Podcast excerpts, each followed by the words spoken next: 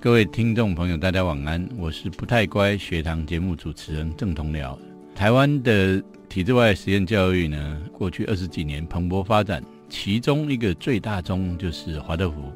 那宜兰慈心的华德福，目前为止是台湾最大，也是创设最久的学校。我们今天欢迎我们的两个家长陈俊安还有张文怡来谈谈他们的经验。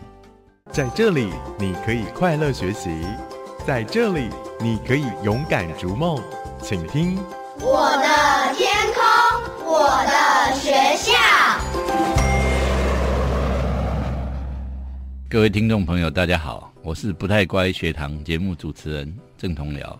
今天我们很开心，呃，邀请到两位那个孩子在宜兰的慈清华的就读的家长，特别从宜兰赶过来哈、那一位是陈俊安先生，是的，那一位是张文怡女士。大家好，呃俊安兄跟呃文怡，你们两位能不能先谈一谈你们孩子跟慈心的关系？这个呃，孩子在这边念多久啦？有几个孩子就读？ OK，好，大家好，我是俊安。哎，我的孩子今年已经念九年级了。那我孩子是从幼儿园小班就进了，哦，所以嘿超过十年了。哎，对，啊超过十年了，嘿，已经蛮久了。哦，那好，那文怡这边呃，大家好，我是文怡，我的小孩现在是二年级，我也是让他从小学，啊、不是从那幼儿个园幼儿园小班就开始进来了。哦，好，所以你们很小的孩子很小的时候就决定让他们念华德福。对，因为都从幼儿园就开始。嗯，对，那谈一谈为什么？其实应该回想到我自己小时候，因为我有一个很快乐的童年，我本身就在宜兰长大。嗯那那时候我就看到，我我也有一阵子在台北打拼，孩子其实在台北出生的。那当他要入学的时候，我就发现台北生活的蛮辛苦的，嗯蛮辛苦，尤其是孩孩子在就学那种竞争，其实我自己本身并不是很喜欢。嗯然后我就回到故乡去找我以前的快乐的方式，嗯，然后就认识了慈心。嘿哦，是所以是慈心有什么快乐的？就因为我看到孩子，哎、严格说起来就是每天都几乎都是在玩当中去成长的，嗯，哎、这一点是跟我小时候其实还有一点有点像，是对，是，所以听我起来蛮天堂的啊，哎、天堂嘛，还可以其实，玩，还可以成长。对对，其实很多我发现我后后来有很多东西都是因为过去曾经玩过才知道那个东西，嗯哎、不是只是在课业上的的的一个看到的东西而成长。那等一下我们再回来这个啊。好，那文妮，你为什么把孩子送到？其实小朋友幼幼班就已经是念华德福，是在台北的光木幼儿园。哦，啊、然后呢，为什么会想要送到慈心？是因为他每次到了那个就是自由时间可以去公园玩的时候啊，他就一直看着窗外，就在等他想要出去玩。嗯然后有一天呢，我就想说，好，那我就带你去慈心看看好了。然后他去慈心的时候，他就觉得非常非常的自在，然后玩了一个多小时哦，也都完全忘记我的存在。嗯，然后回来之后，他就跟我说：“妈妈，以后我要念这里，我好喜欢这里。哦嗯然后我就可以从他的眼神当中去感受到他跟这边的连接。是嘿，孩子的直觉是非常的真切的啊。他很单纯，他完全是没有任何的装饰，是非常诚实的告诉我这件事情。嗯然后刚好我本身也非常喜欢宜兰，然后每一次过雪岁的时候，我觉得宜兰有一种氛围，会让我觉得像母亲一样的那种温暖在拥抱我，嗯，所以你算教育移民哈、应该是吧？ 应该是哈。呃，有多少嗯就你认识的宜兰的慈心的家长家庭是从台北啊或者外地移民过来的？其实蛮多的耶，一半以上都是从外地移民过来的。一半哦。对，哦，啊，俊安兄您我我们班相对比较少，哦我们早大期概比较少。对早期比较少。哦，那你我你说我是外地移民，我也不算，我只是回故乡而已。嗯回故乡哎哎对我只是回故乡。那我们班大概有大概四分之一，嗯嘿，四分之一是属于，但是也不一定全然都是从外地的，有些是从宜兰非慈心的学区进去的。嗯，哎、嗯对，所以我们我们在在在地的人比较多，哎，这哦种比较高年级的在地的比较多。对对早期它只是学区对对进来嘛，对啊对对，哎嗯，呃，所以教育移民，呃，在宜兰慈心，其实之前我们也常在谈哈、台北市那时候我们都觉得，哎呀，怎么台北市的资源最好，结果却是教育移民外移人口最多的。嗯嗯，那你你们谈一谈，孩子去那边之后有什么，在学习上面觉得有什么呃，让你觉得特别开心、放心的吗？孩子，其实我当初要要搬回宜兰时候，哎，我弟弟曾经质疑过我一件事，他说，人家都希望把孩子带往城市，你怎么会把从城市又 又把孩子带回乡下？嗯他给我一句话，他说你不怕他将来跟不上吗？嗯啊，这一句话，其实这句话大概是很经典所有所有的家长都很哎是。对对，很 经典。那我也不晓得，就是神来一笔，回他一句话，我们也从来没跟上过啊。嗯哎，那为什么一定要孩子跟上？到底要跟上谁？嗯嘿，我是给他这样回答，他突然间愣了一下，想一想就点点头。嗯，嘿，这个有意思。那你所谓，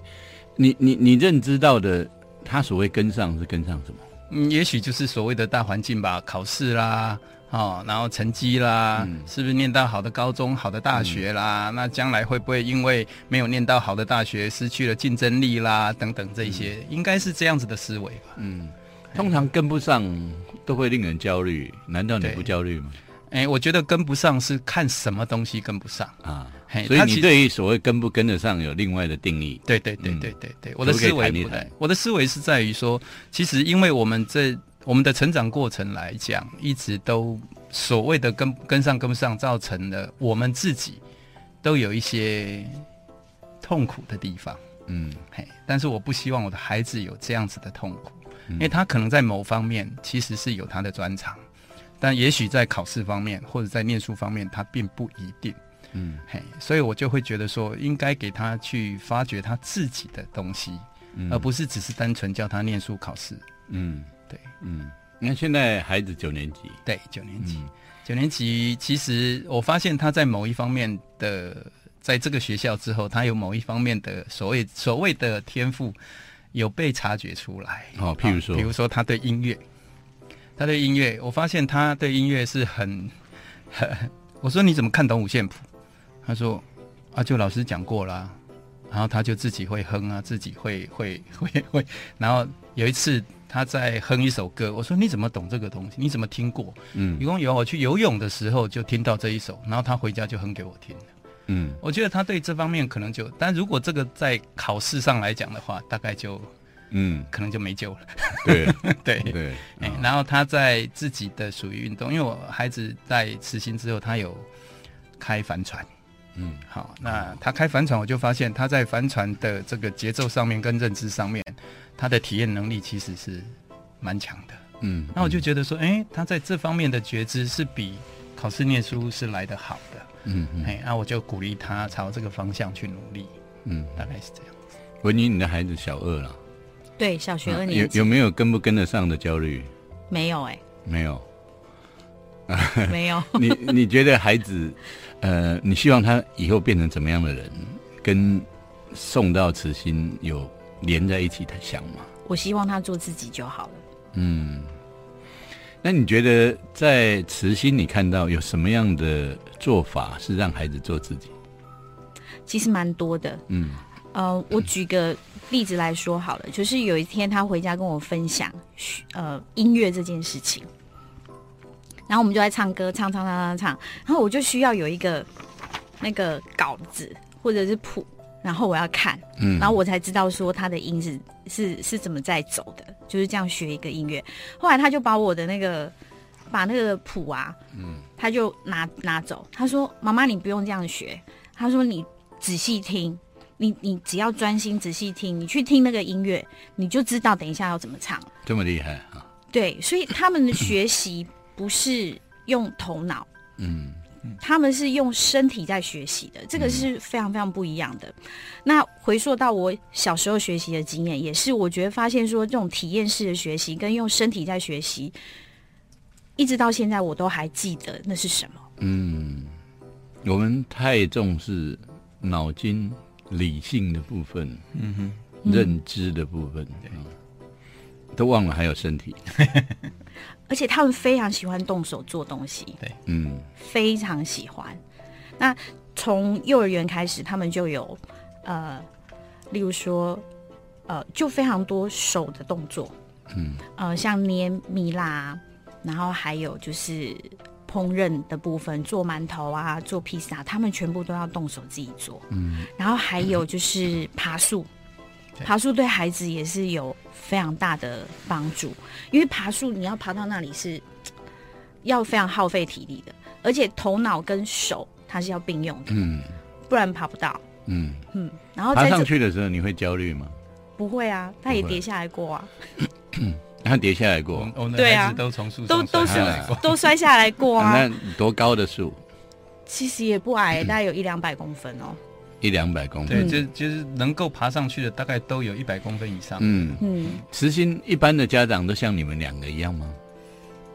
我觉得应该大部分都是，除非是有一些，嗯，我常常开玩笑讲的慕名而来的，嗯哎，但是大部分进慈心的家长都会有基础的认知，嗯哎，孩子是要学习不同的方向。嗯。对慈心现在选择家庭吗？要进入慈心的时候我们还是嗯会有 interview，有 interview 嘛对对哦对对，那 interview 主要关切的是什么？应该是你们应该觉是得思想的问题，也不是说不就是应该那说个思想，观念的这问对题观念的问题，观念沟通的问题，嗯对，因为这个譬如说类似这种事情，得先沟通嘛， 哈，像种子，那那个家长你自己要要知道，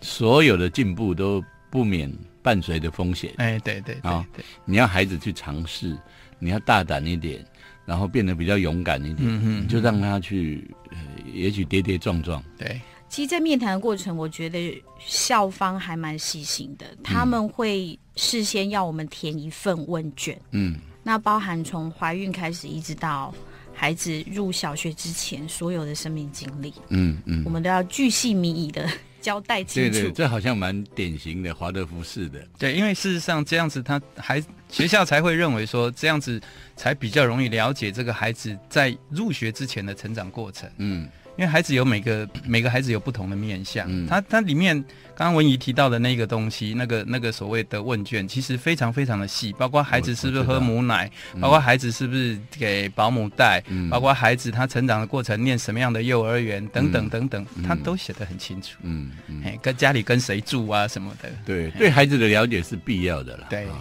只是说家长常常是那个嗯，因为他不是在这个体系长大，对真正从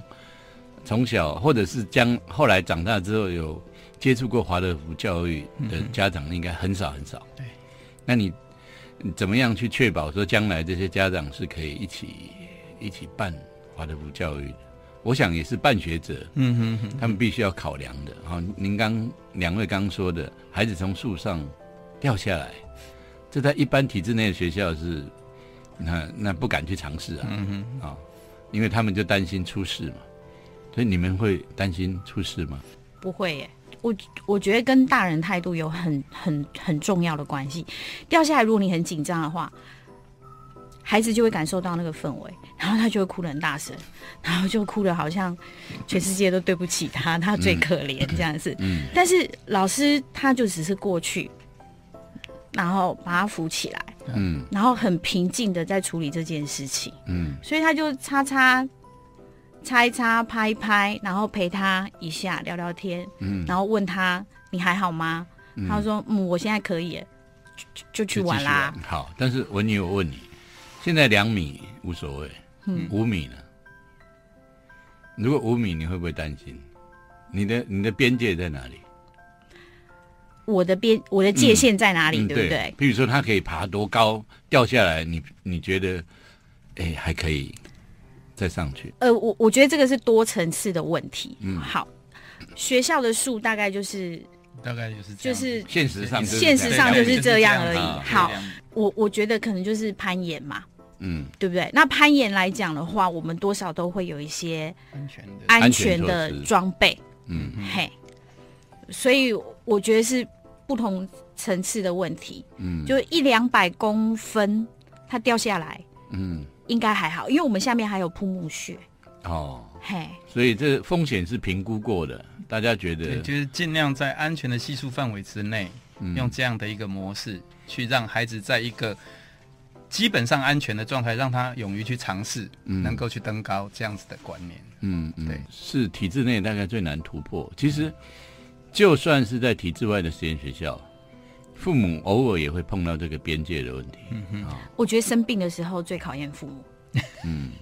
好，生病的时候，哈对好，小朋友在七岁以前啊，其实是蛮常发烧，而且是不明发烧。嗯然后有一些家长就会很紧张，稍微烧一点点哦，北加北困，嗯然后整晚哦就开始很很焦虑，嗯然后急着要去找医生、找方法。但是事实上，小朋友在七岁以前有很多的发烧是属于成长烧，嗯嗯，他们不会把这个孩子的发烧或者生病归因于教育学校。你是说我们吗？嗯嗯，我觉得我不会耶，我不知道其他人会不会，嗯但是我不会，我会去看一下说，他去观察一下，或者说去回想一下他前几天嗯的状况，因为呃，像我的孩子来讲的话，如果他比较焦虑，他是会发烧的。嗯孩子是很诚实的，他如果比较焦虑，然后他觉得没有安全感，他就会发烧。嗯嗯，那还有有一些部分它是成长烧，像有好几次我小孩是烧到四十度，那我当然也会去带去看医生，我就是帮他做一些检查，确定他只是单纯发烧了以后，其实我是不用药，我就再带回来，嗯让他自己去去适应这个发烧的状况。是。那俊安，你觉得有没有什么让你担心的事情？孩子在宜兰、慈心这样的环境底下，其实刚开始，刚开始孩子，其实我的孩子有有在学校这九年来有三次被送医院，嗯嘿啊，但是都是，哎，游玩的时候所发生的一些小状况，哦哦但是医这个学校护士评估说送医院检查看看，哦啊，通常到了医院之后发现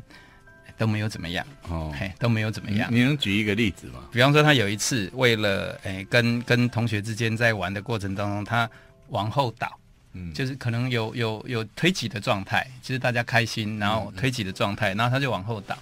然后他就倒了之后，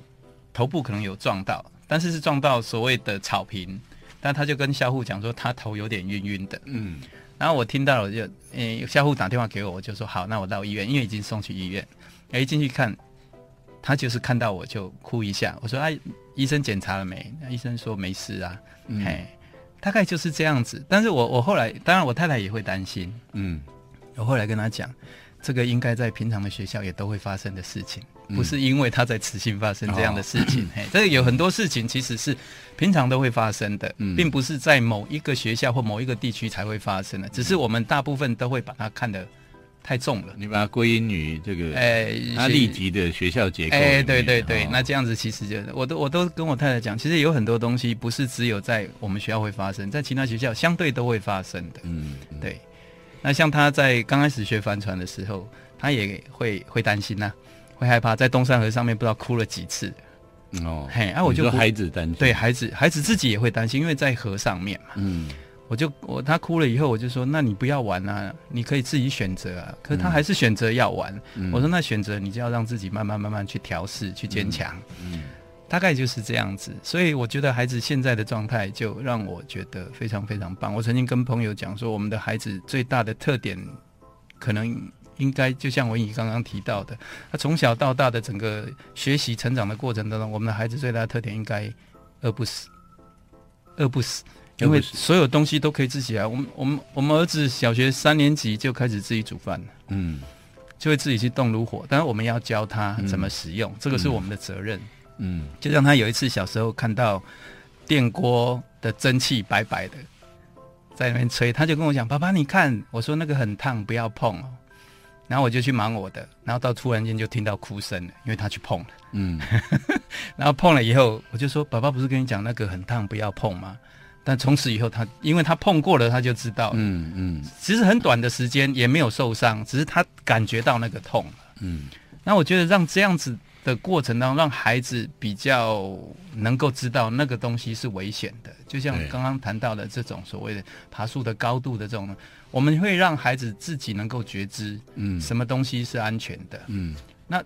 在过去我们所学到的教育，就是家长永远都是一昧的支持，这就是反对，不可以做，不可以做，不可以对这样，不可以那样。对我们都永远不知道为什么不可以这样，为什么不可以那样。嗯嗯哎，那我们只是让孩子知道不可以这样，不可以那嗯样的原因是什么？我们希望我们的下一代无灾无难到公 卿，但是实际上也不可能，对不对可能啊？对，那呃，你们两位在呃慈心的家长群里面算特殊的呢，还是你们觉得你们像你们这样对待孩子、对待风险的态度，其实是蛮一般的？我们蛮一般般的，对我们，我们其实我们我们大部分的家长，其实我举一个简单的例子，我就单从学校的学习的帆船社团来讲，嗯刚开始我孩子去学的时候，大概二十个人左右，现在帆船社已经超过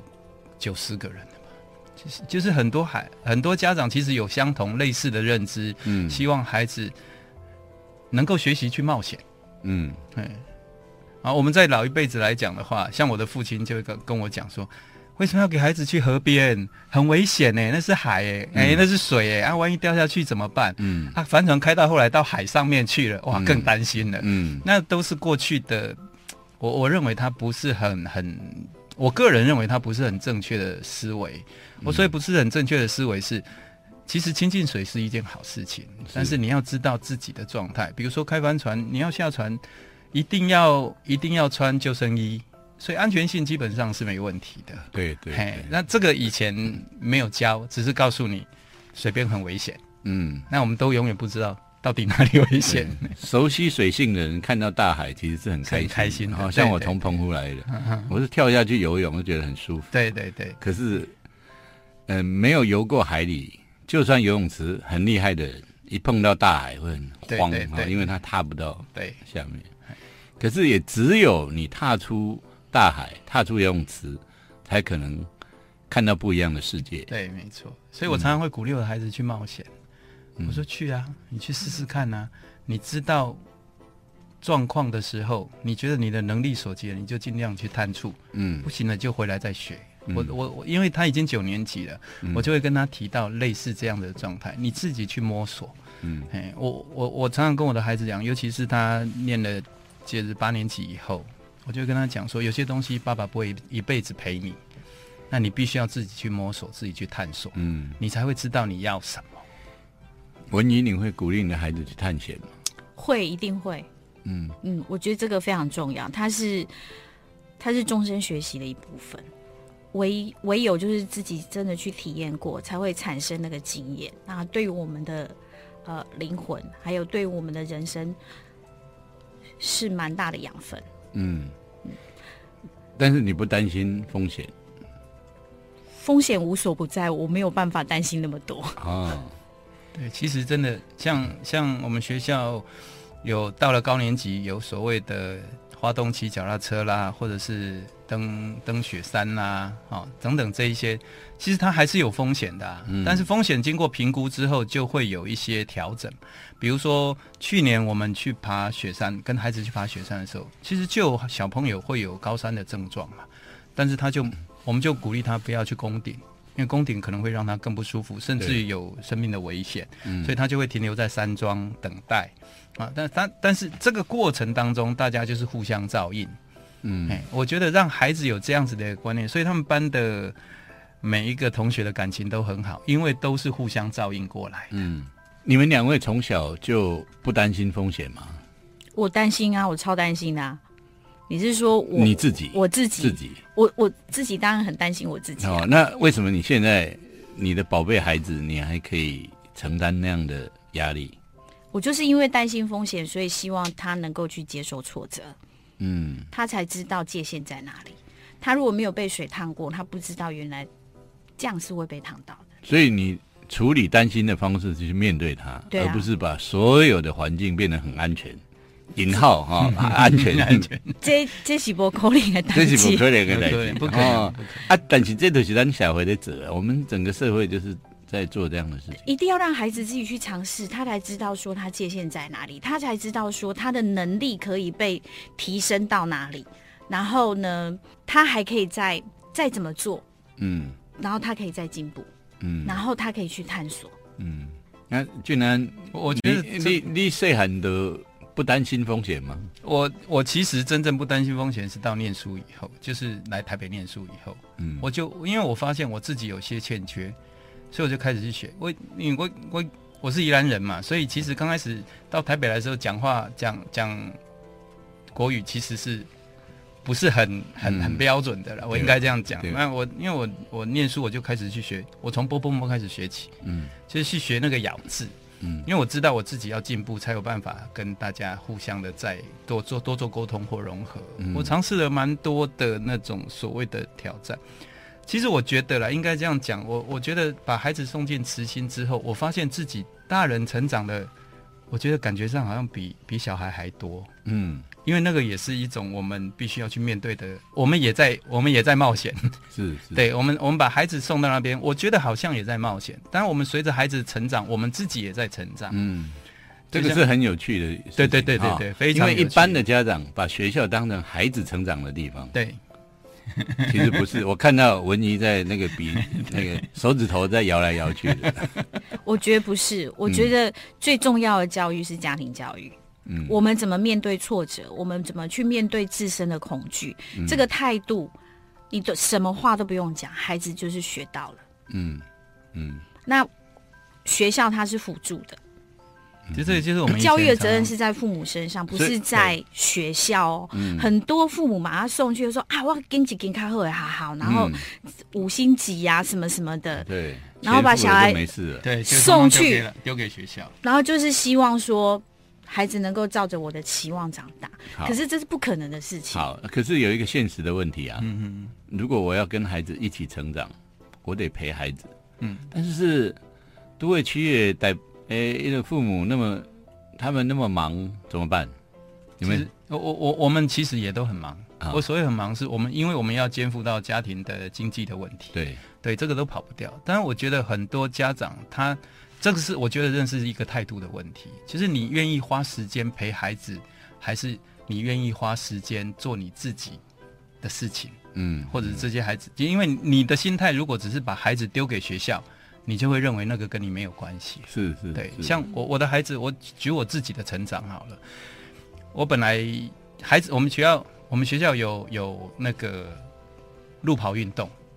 我孩子三年级开始有路跑运动，然后他就问我说：“爸爸，你要不要一起来跑？”我说：“好啊。”就跑跑了以后，我发现哎呦不对，我怎么会喘？我就开始自己自我练自主练习，嗯跑到后来现在我已经开始在跑马拉松。嗯而且已经跑了三四十场了。哦然后我就开始回头带我的孩子说：“你要开帆船，要练体能，嗯，所以你要跟爸爸一起去跑。嗯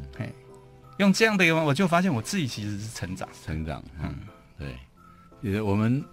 不要被观念绑住。对哦，学校其实不是只有孩子成长的地方，哎，也是大人成长的地方对。那文怡似乎对于这个陪伴，呃，有一些呃蛮独到的看法，能不能说一说？如果家长呃陪孩子成长，到底应该怎么做？我我觉得家长要先照顾好自己的需求，嗯例如说，呃，照顾好自己的身体啊，这是最重要的。没有健康的身体是没有办法陪伴孩子的。那第二个，一定要照顾好自己的经济。那我觉得就是忠于自己的选择。如果我选择当一个上班族，我喜欢在事业上打拼，那我就承认这件事情。孩子会看到我们在我我们的那个拼劲，我们在事业上打拼的那个那个心意，其实他心就定了。他的心就定，我们只要诚实的面对自己，孩子也会诚实面对我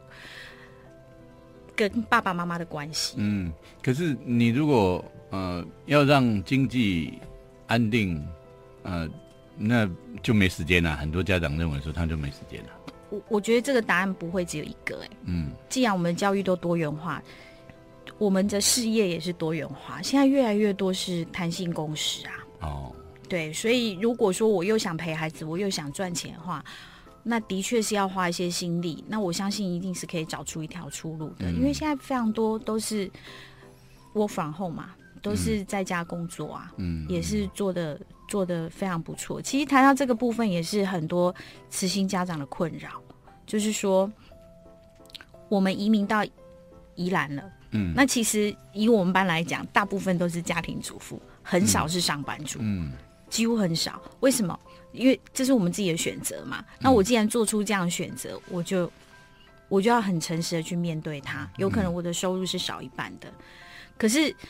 钱少一半，代表我的品质少一半嘛？其实是不尽然的。嗯我们也可以有一些创意。用在生活上面，孩子会感到感受到那一份、啊这种那一份选择温暖，对，不过，呃，有的家庭他确实也是没有办法忍受那个经济的收入损失了一半，所以刚刚俊安的那个方式也许就重要，就是陪伴的态度是什么？嗯哦，也许陪伴的时候，譬如说，也许我我不做某一些自认为很必要的休闲，嗯嗯然后用那个时间去陪孩子，也是一种可能。对他不一定说要要把工作辞掉啊这样。对，没错对，对嗯我觉得陪伴的时间多寡不是问题，嗯而是陪伴的品质。当我在跟孩子讲话的时候，我们两个人的目光有没有交集？嗯嗯嗯嗯我有没有在听他在跟我说什么？嗯，我觉得他你能要不能的举只是那个瞬间而哎这已。个这个很重要哈。你能不能举一下？你们两位也许都有具体的例子，怎么样是跟孩子互动高品质的方式？我觉得吃饭时间很重要、哎，吃饭时间，嗯，嗯，吃饭时间应该怎么做？反正大家都要吃饭嘛，嗯哈不管再忙，他会分享学校今天发生的一切事情，嗯那我会听，嗯，嗯，就吃饭时间听一听，啊会不要我开着电视在那边对看对。啊，我们家没没有电视， 啊你们很多啊很多华我们华德的福家庭都没有电视，没有山西产 品。我电视呢。 哦，所以这各位听众朋友，哎，除了电视，可能先给它供掉。 哦 那呃，对，那至少可以关掉嘛。那还有别的方法？我觉得寻找共同的兴趣，其实孩子他当他，我我现在觉得比较察觉上，我觉得比较幸运的是，我孩子现在在做的事，我以前都没做过。嗯嘿，啊那、我现在可以跟他一起做，我的感觉就很好。嗯嘿，就是这种，因为因为因为也是我喜欢的，然后所以我们常常会全家人，包括我太太，我们就会说啊，我们去报名一个路跑，然后就全家一起去。嗯然后孩子要去比赛，我们就全家一起，因为我现在也有这样的一个机会，然后就就是反正就是一一直用这样的方、寻找共同的的乐趣或者是兴趣，其实也是陪伴非常好的。因为你以前可能啊，比如说你可能只打高尔夫球，那孩子根本不可能啊，你转向，哎，孩子喜欢这个，你去互跟他做做同样的东西，同样的事情，嗯那其实就是一个很好陪伴的时间。嗯嗯。所以一个方法是那个陪伴的时候要特别专注嗯哼，啊，另外是共同培养兴趣。嗯，你还还有有没有什么？我觉得要注意他今天回来的神情，因嗯为有时候他在外面遇到了困难，嗯，他没有讲，但是他的表情会告诉我今天应该有些什么事情，嗯然后可以慢慢引导他把他心里的话讲出来。嗯那他在陈述心里话的时候，我觉得是要全神贯注去听的，嗯去倾听，不要批判。嗯其实让孩子知道说，他回到家里来是安全的。嗯哎，如果我们在乎的只是成绩的话，哎，那他回到家里来，其实他反反而会担心，嗯嗯、考试考得好不好？嗯，归婚哎，归婚，哎，啊，老师有讲不？啊 当然，现在可能没有打的问题啦。但是，哎，我有个我有个年轻的朋友，他曾经问过我说，哎，这个你爸以前你们都怎么念书？嗯，我爸回家就问啊，哎，我就跟他讲，现在的父亲回家就是在爸尾，功课下二尾，好去困啊。嗯。哎他一共没有，我爸多一句，电脑关掉。所以呃你们两位刚建议的这些方式，其实我觉得很好，是因为它不一定要在实验教育的现场，对没错对没错对没一错般的家庭也可以这样对待孩子啊没。错对呀、啊咱都免跟丁公，对啊我的囡仔无去慈心华德福啊，嗯对不吧要紧，没错不要紧。王进哈其。对实啊，其实它就是一个，只是一个我们把我们想做的事情真正去实行的一个学校而已。是对。那我们如果回到学校这边，呃，你们怎么样跟学校互动？在宜兰的慈慈心这边，我觉得好像家人哦。我觉得我 来宜兰这边啊，其实我比较想念慈心啊。我们活动很多哎、就是、嗯呃，跟老师还有跟学校的，就是家长来说，都真的很像，很像家人，嗯就好像回到那种以前那种那个大家族，有没有？嗯大家有那种社群的嗯社群的概念，嗯那跟老师之间的互动，嗯还有跟家长、同班同学互动，嗯，我觉得都好像每天都住在一起的感觉。好，那到底学校做了什么让你有这种感觉？其实我觉得学校最主要，它刚开始从类似所谓的班亲会开始，班亲会，因为学校从一开始进去的时候有所谓的说明会，然嗯后再来是入学通知，然后进到学校之后就有班亲会，然后家长互相的联系，像我们我们的孩子彼此的家长，我们都非常非常熟悉，哎，因为我们会有共同的方向，就是为了孩子，嗯我们也一起参与这样的概念，嗯嗯所以就像我们班，诶、像过去的这一些活动，比如说我们我们班去花东骑脚踏车的时候，我们有二十一个家长嗯一起去玩，嗯一起去玩，诶、那种感觉就是因为我们彼此都很熟悉，我们知道每一个家长他的特点是什么，他能够做什么。嗯比如说骑脚踏车，我们有。我们有一个家长对脚踏车非常熟悉，就开始请家长来学校教孩子，好、怎么样修理脚踏车。对万一你对嗯碰到什么的，对这些东西，就是在课程当中我们也会去安排。所以你觉得班亲会是一个很重要的方式？那对文怡这边有别的方法？我们老师非常的用心，他嗯会利用就是下课之后的时间，然后他会开放一个时段，大概三十分钟左右，每天哦。好，然后我们可以去登记，嗯就是说，哎，今天是 A 家长，明天是 B 家长，嗯然后有三十分钟的时间可以跟老师面对面。嗯，华德福还有一个好，就是它的特色就是孩子跟老师是一直同一个班级上去的。几乎几乎几乎几乎是这样几乎像我们孩子到现在九年级，只有只换过三个老师。哦，有。换过老师，呃，就不是他一主到带一到等于小学阶段是一个老师，啊啊啊中学阶段是一个老师，是是然后然后高高中阶中段有一也个老是师是，对是，就是这三个老师所以这种情感也是比较能够延续。啊，对孩子也比较清楚。不过话说回来，如果有一个跟孩子这个气场不太对的，是不是会比较辛苦？有没有这种例子？当然还是有，还是有还是有，对不对但是这个是要透过沟通的。嗯哎，我觉得沟通有时候是就是个人的的状态，嗯嗯，我觉得同学之间互相帮助很重要。这这就是他们小朋友自己会互相帮助，互相帮助。对对，他们会去帮助，主动帮助比较弱小的那个小孩，嗯，哼，然后会鼓励他，没有关系，我们再试试看。嗯，嗯，这种氛围的创造很重要，另外一个让你重们就点，觉得学校像一个家庭。对对，另外一个重点是因为我们学校比较特点是在家长会方面。家长会，因为我们有各个社群、各个工作、嗯各个小组，它会凝聚家长的一些力量。嗯比如说我们学校有工作小呃木工工作小组，就有很多男性的家长，甚至于现阶段已经开始出现女性的家长也开始想学木工的东西了。嗯嗯啊好、那比方说午餐有需要一些家长来协助，嗯啊，比方说我们都有节庆的布置啊，比如说我们有学校的会训，嗯这些东西都是把一些所谓的家长原来有的这一些能力，我们把它聚集在一起。是，那家长为什么愿意这样这么做？我不知道哎、不知我道。自己在午餐小组啊，嗯，我我基本好上去的概念是，就是为了孩子吧。为了孩子。对，嗯，我是自己做的还蛮开心的。那 像呃，慈心的家长，如果参加家长会需要呃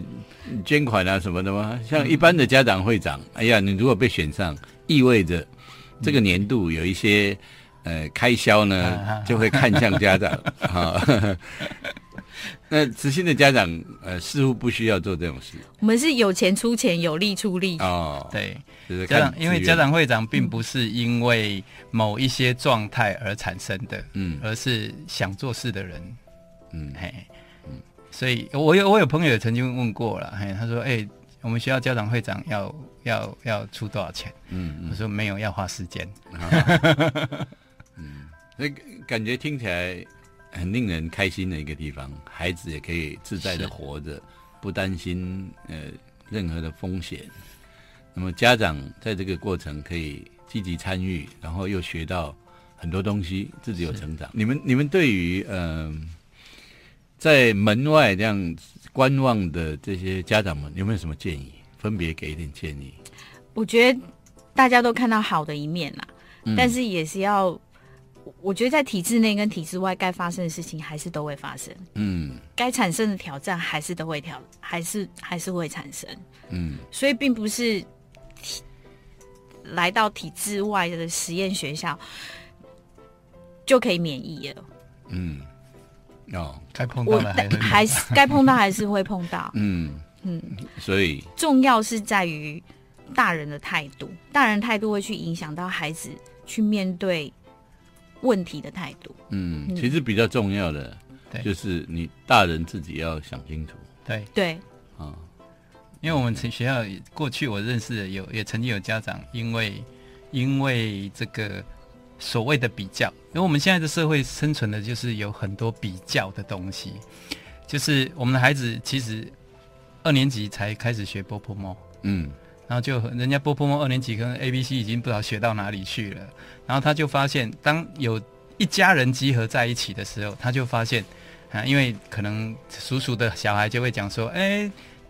弄什么给阿公阿嬷看啊，表演一下，表现一对对下，对然后我们的孩子就嗯什么都不会，嗯，他就会被比较，这种比较其实对孩子是比较辛苦的。那我们做家长呢，就是减少这种比较，嗯嗯陪伴，嗯，那样子其实是最好的。好，嗯我我想我是不同的态度。嗯那个阿嬷她会主动要求。阿丽今晚好好哦，下面 回啊，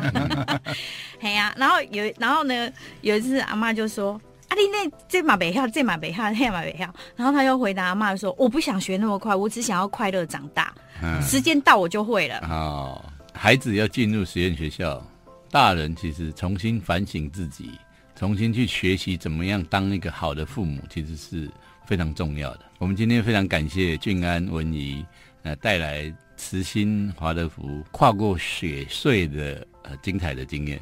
谢谢两位。谢谢，谢谢陈老师，谢谢。